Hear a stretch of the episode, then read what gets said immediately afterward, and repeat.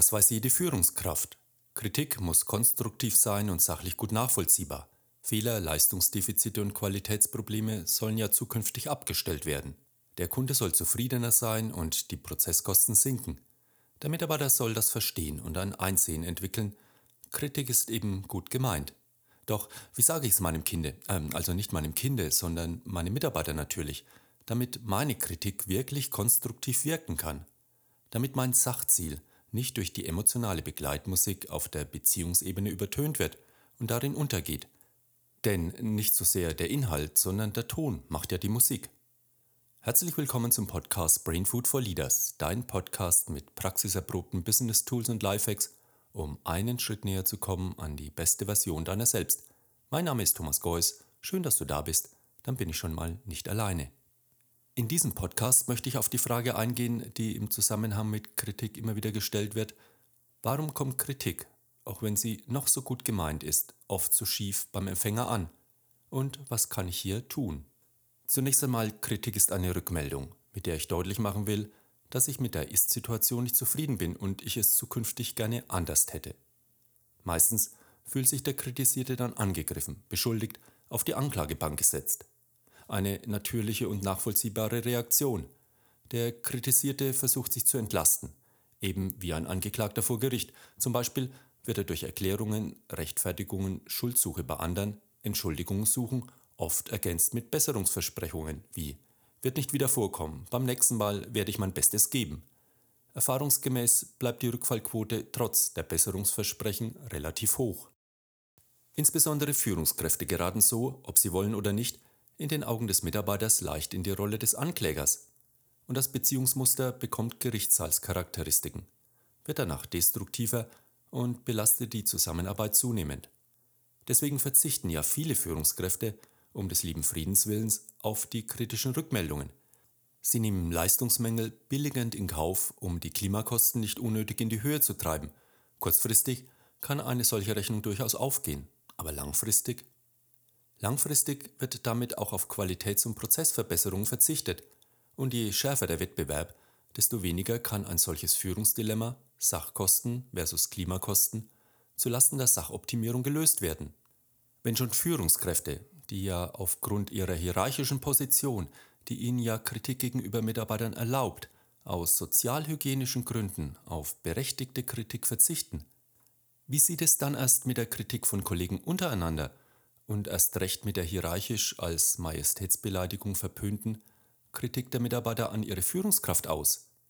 Wenn diese Kritik geschluckt wird, vergiftet sie auf Dauer das Klima. Wer die Kritik nicht schlucken will, beschwert sich dann hinten herum, bei Kollegen oder Vorgesetzten anderer Abteilungen. Das heizt dann die Gerüchteküche nur noch mehr an und kommt als Bumerang zurück und vergiftet das Beziehungsklima noch mehr. Was also tun mit der Kritik? Um solche Missverständnisse und produktivitäts- und klimaschädigende Prozesse besser verstehen zu können, ist es gut, sich einen Grundsatz der Kommunikationspsychologie immer wieder vor Augen zu führen. Die Bedeutung einer Botschaft bestimmt letztlich immer der Empfänger, also der Kritisierte, und nicht ihr Sender, also der Kritisierende. Und die Empfänger von Kritik reagieren meist emotional sehr sensibel, wenn sie sachlich auch noch so berechtigt auf einen Fehler, ein Defizit oder eine Schwäche angesprochen werden. Sie fühlen sich dann persönlich in ihrem Selbstwertgefühl angegriffen oder an einer sensiblen Stelle emotional verletzt. Krass gesagt, sie fühlen sich bedroht und erleben die Führungskraft als ihren Gegner, reagieren spontan aus ihrem evolutionär überlebenssichernden Emotionsgehirn heraus mit Widerstand und Aggression, das heißt Rechtfertigung und Schuldsuche bei anderen, Flucht, zum Beispiel innere Kündigung, Erstarrung als Dienst nach Vorschrift, ich bezeichne es gern auch als Frosch, freizeitorientierte Schonhaltung oder gehen in die Opferrolle als Unterwürfigkeit. Diese automatisch ausgelösten Emotionen behindern aber jede Form der vernünftigen oder kreativen Verbesserungen der kritisierten Sachsituation. Deshalb wollen wir folgenden Gedanken hier einmal zulassen. Damit unsere Sachkritik wünschenswerte Wirkung zeigen kann, müssen wir der Sache zuliebe die emotionale Ebene in den Vordergrund unserer Verbesserungsbemühungen stellen. Daraus entsteht folgende Frage. Wie kann ich das Gesicht meines Mitarbeiters wahren? Und daraus leitet sich sofort ein bewährter Grundsatz ab. Kritik nur unter vier Augen. Kritik ist Ausdruck eines unbefriedigten Bedürfnisses, einer enttäuschten Erwartung, eines Wunsches nach Erreichen eines noch entfernten Zieles und dem Wunsch nach einer entsprechenden Veränderung, zum Beispiel eben nach sachlicher Verbesserung der Leistung oder Zusammenarbeit. In kritischen Situationen führt der sachlogische Weg, das heißt Appelle an die Sachlichkeit, mir geht es hier nur um die Sache, zu einer Abwertung und Unterdrückung der Emotionen und hat eher eine Verschärfung und Eskalation zur Folge. Gerade eine Akzeptanz der Emotionen durch aktives Zuhören und dem Ernstnehmen von Gefühlen können eine Entkrampfung und letztendlich auch eine Stressreduktion bewirken. Erst nachdem der emotionale Weg beschritten ist, ist es zielführend, eine sachlogische Lösung zu suchen. Denn wenn ich sage, was ich nicht angemessen finde, weiß der andere lediglich, was ich nicht will, aber noch lange nicht, was ich will und wohin der Verbesserungsweg führen soll. Jede Kritik muss also, soll sie zielführende Wirkung haben, um eine zielorientierte Information ergänzt werden. Also Meckern und Manöverkritik ist erwünscht, allerdings immer gekoppelt mit einer Aufforderung zu einem konkreten Verbesserungsvorschlag. Kritik wird dabei als Verbesserungschance gesehen.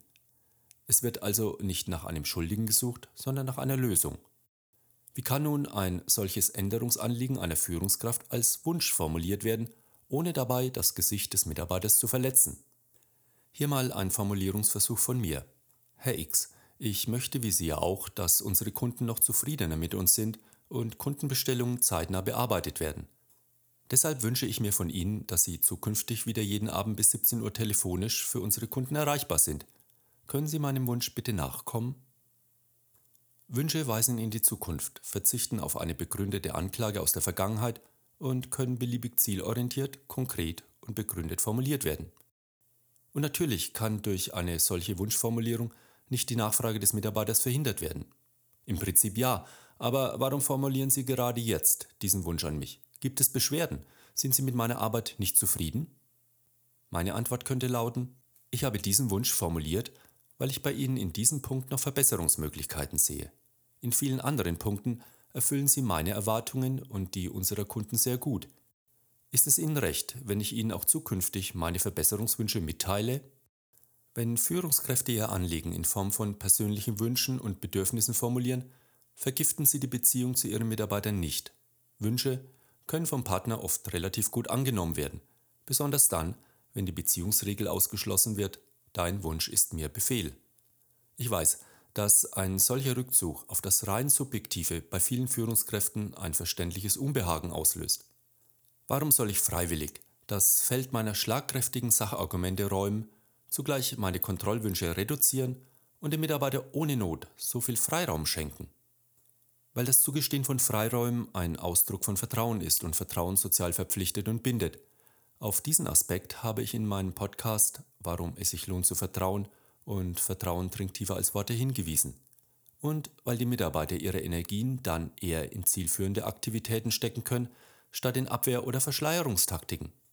Und weil die Führungskraft mit einem Mitarbeiter, der auf die Wünsche nicht reagiert, relativ leicht ein Gespräch führen kann, ob er es zukünftig lieber hat, Kritik und Zielvorgaben statt Wünsche als Rückmeldeform zu hören.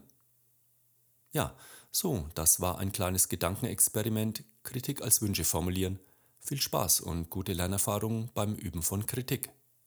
Weitere Podcasts findest du wie immer unter brainfoodforleaders.com. Dort kannst du mir auch gerne deine Erfahrungen mitteilen. Ich freue mich sehr, von dir zu lesen, zum Beispiel über unsere Instagram- oder Facebook-Seite und wenn du unseren Podcast Freunden weiterempfiehlst, die davon profitieren könnten. Vielen Dank dir fürs Zuhören, eine gute Zeit und weiterhin gutes Gelingen. Lead Your Life, dein Thomas.